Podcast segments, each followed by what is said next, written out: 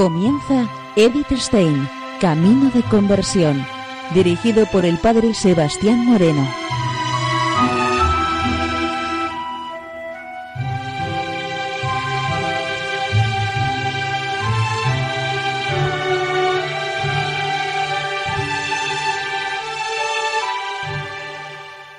Muy buenos días, nos de Dios.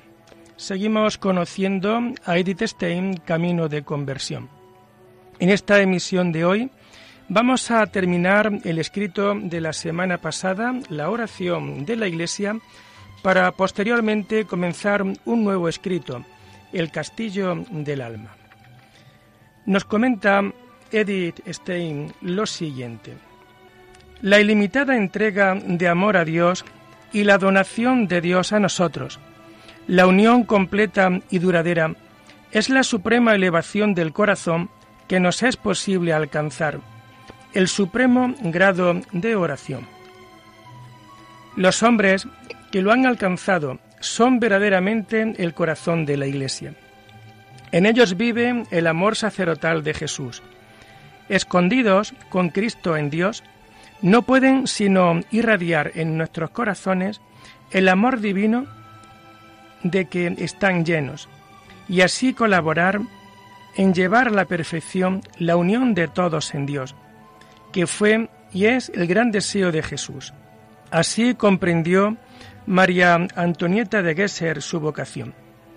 Ella tuvo que cumplir en medio del mundo esta suprema misión del cristiano. Y su camino es sin duda un ejemplo reconfortable para muchos que hoy se sienten impulsados a comprometerse por la Iglesia con una seriedad radical en su vida espiritual y a quienes no se les concede seguir esa vocación en el retiro de un claustro. El alma que en el más alto grado de oración ha entrado en la tranquila actividad de la vida divina, no piensa en nada más que en entregarse al apostolado al que Dios la ha llamado.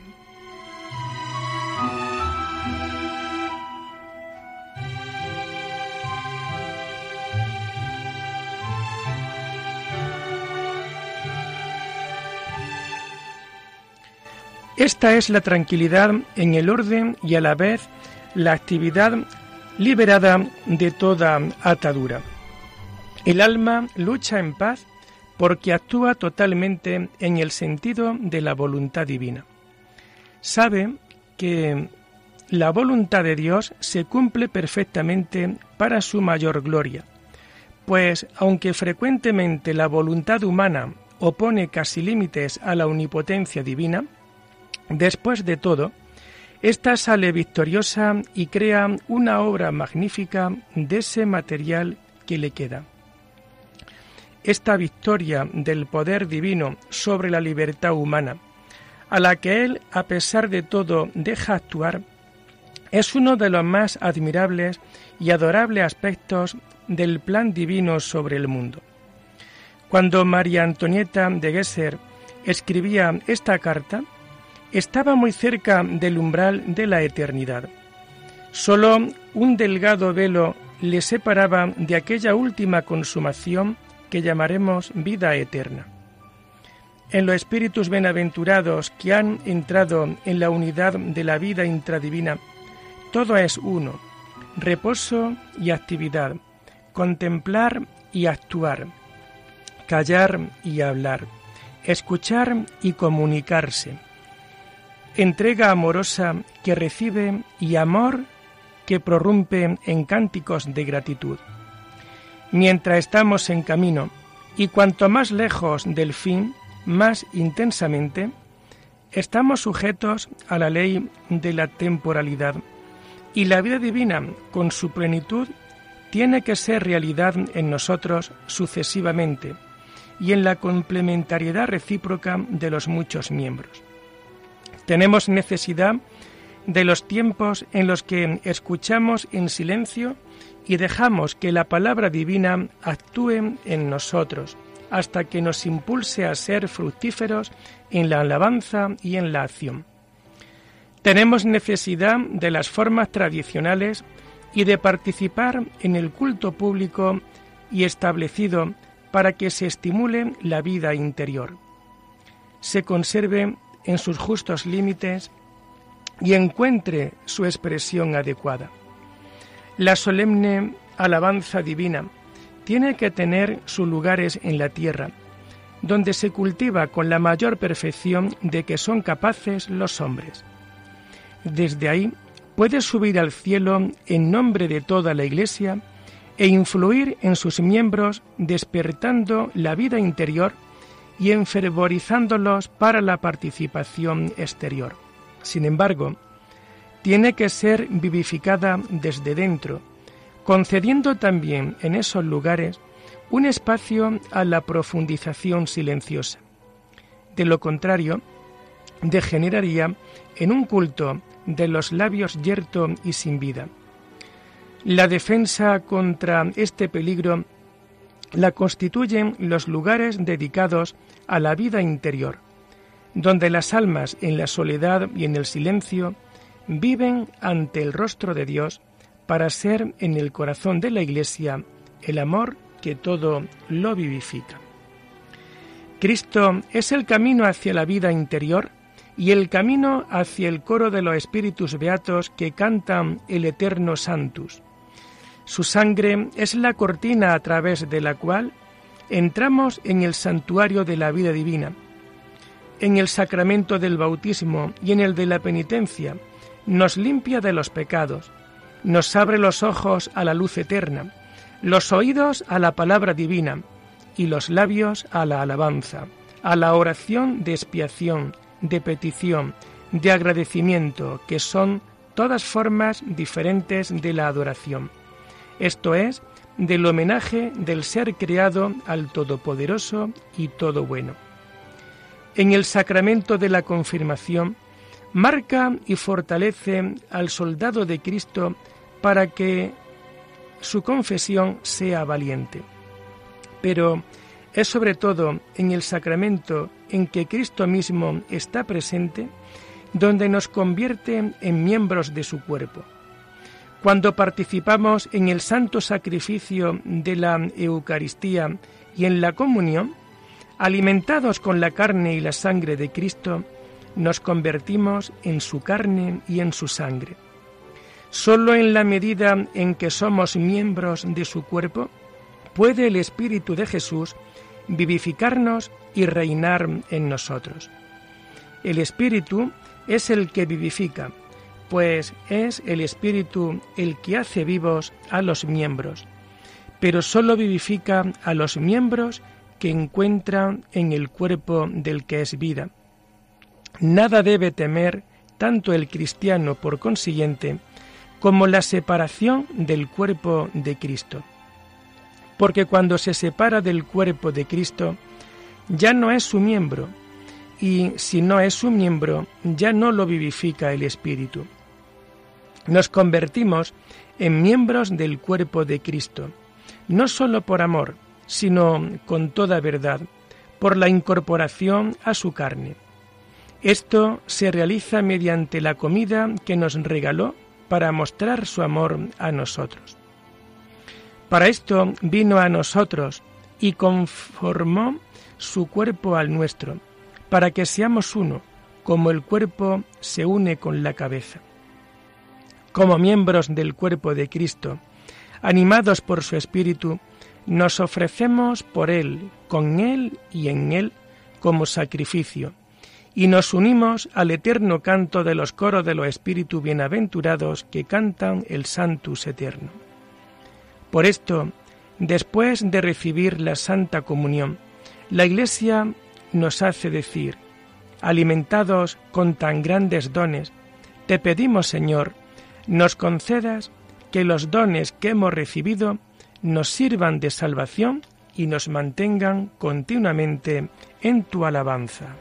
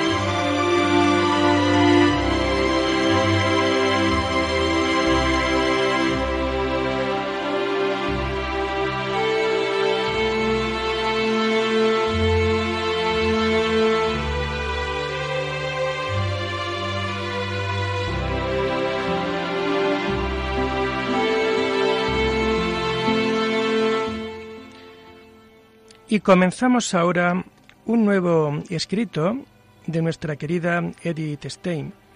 Este escrito se titula El castillo del alma. Nos comenta Edith Stein lo siguiente. En mi obra Ser finito y ser eterno, he usado el término castillo del alma, refiriéndome a la principal obra mística de nuestra Madre Santa Teresa de Jesús. Ahora quisiera decir cómo mis investigaciones sobre la estructura del alma humana conectan con esa obra de la Santa. El objetivo fundamental es netamente diverso. En nuestro contexto, tenemos que afrontar el intento puramente teórico de indagar en la constitución graduada de los seres las notas específicas del ser humano, en el cual entra la definición de alma como centro de todo ese edificio físico, psicológico, espiritual que llamamos hombre. Pero no es posible ofrecer un cuadro preciso del alma, por muy rápido e incompleto que sea, sin llegar a hablar de lo que compone su vida íntima. Para ello, las experiencias fundamentales sobre las que hemos de basarnos son los testimonios de los grandes místicos de la vida de oración. Y en tal calidad, el castillo del alma es insuperable, ya sea por la riqueza de la experiencia interior de la autora, que cuando escribe ha llegado al más alto grado de vida mística, ya sea por su extraordinaria capacidad de expresar en términos inteligibles su vivencia interiores, hasta hacer claro y evidente lo inefable, y dejarlo marcado con el sello de la más alta veracidad, ya sea por la fuerza que penetra cada hecho interior y presenta el conjunto en una auténtica obra de arte.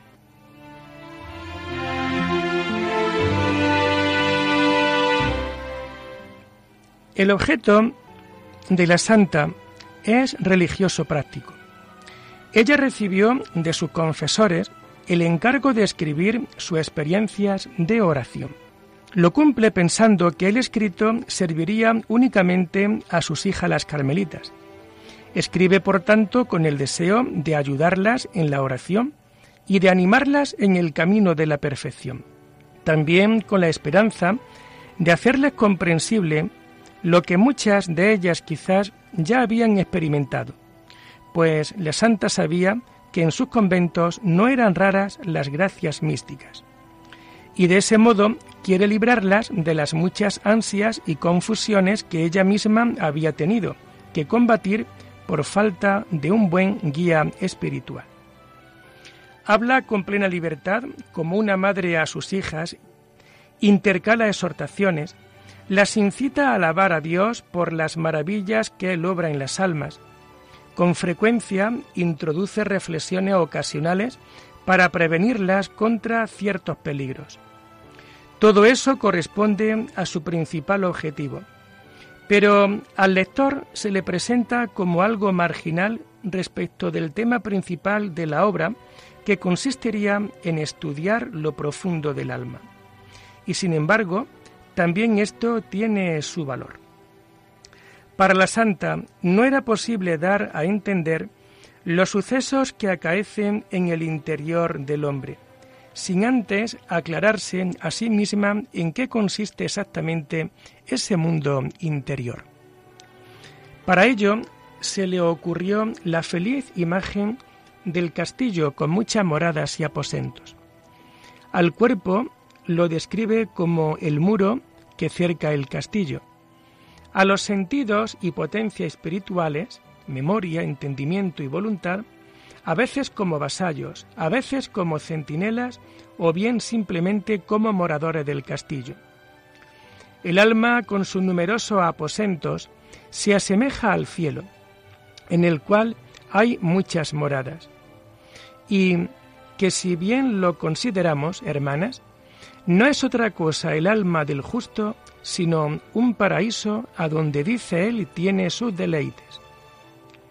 Las moradas no hay que imaginarlas en fila, una detrás de otra, sino poned los ojos en el centro, que es la pieza a donde está el rey, y considerad como un palmito que para llegar a lo que es de comer tiene muchas coberturas que todo lo sabroso cercan.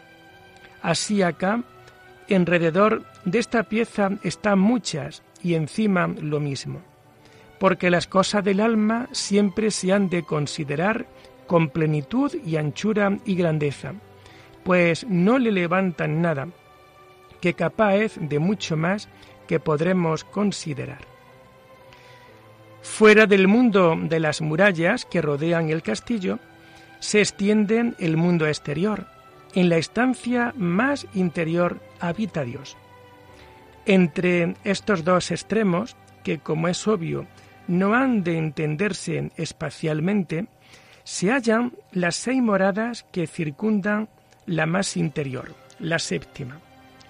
Pero los moradores que andan por fuera o que se quedan junto al muro de cerca no saben nada del interior del castillo.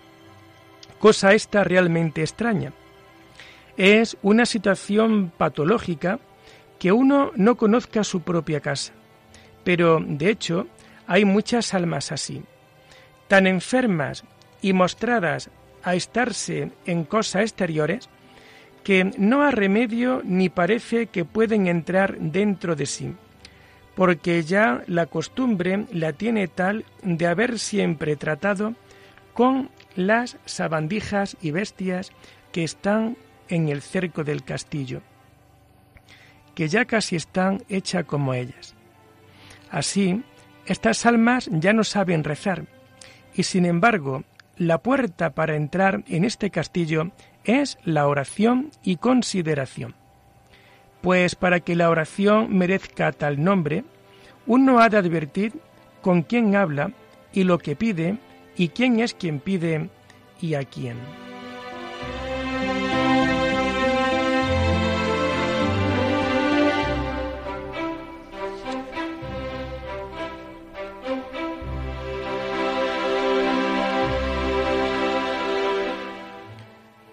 Nos dice Edith Stein lo siguiente. Por eso, la primera morada a la que se entra a través de la puerta es el conocimiento de sí mismo. No se pueden levantar los ojos a Dios sin ser conscientes de la propia bajeza. El conocimiento de Dios y el conocimiento propio se sostienen mutuamente. Mediante el propio conocimiento nos acercamos a Dios. Por eso, nunca es superfluo, ni siquiera cuando se ha llegado a las moradas más internas. Por otro lado, jamás nos acabamos de conocer si no procuramos conocer a Dios. Mirando su grandeza, acudamos a nuestra bajeza. Mirando su limpieza, veremos nuestra suciedad. Considerando su humildad, veremos cuán lejos estamos de ser humildes. Y como en este primer paso el alma está todavía muy lejos de Dios, ocurre que en estas moradas primeras aún no llega casi nada la luz que sale del palacio donde está el rey. O más bien, el alma no puede ver la luz por tantas cosas malas de culebras y víboras y cosas ponzoñosas que entraron con él. El alma está aún tan enredada en las cosas de este mundo que no puede reflexionar sobre sí misma, sin pensar a la vez en las cosas que la tienen sujeta. Por eso la luz se oscurece para ella. No nota la presencia de Dios ni siquiera cuando habla con Él, y rápidamente es empujada hacia afuera. A diferencia de la primera, la segunda morada se caracteriza porque aquí el alma ya percibe ciertas llamadas de Dios. No se trata de voces interiores que se hagan sentir en el alma misma, sino de reclamos que le vienen desde fuera y que ella percibe como un mensaje de Dios. Como las palabras de un sermón, o pasajes de un libro que parecerían dicho o escritos precisamente para ella, enfermedades y otros mensajes. El alma vive en y con el mundo, pero estas llamadas presionan sobre su interior y la invitan a entrar dentro de sí.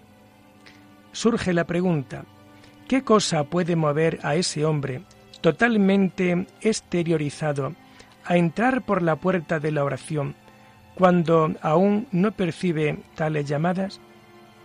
La santa nos lo explica.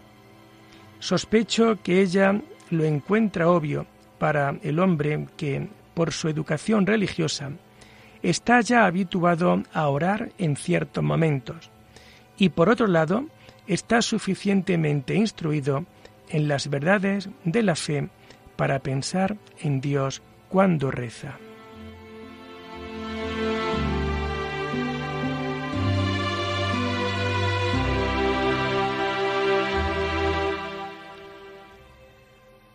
Y lo dejamos aquí por hoy, invitándoles a seguir profundizando en la vida y en el mensaje de Edith Stein. Hasta la próxima semana. Muy buenos días en el Señor.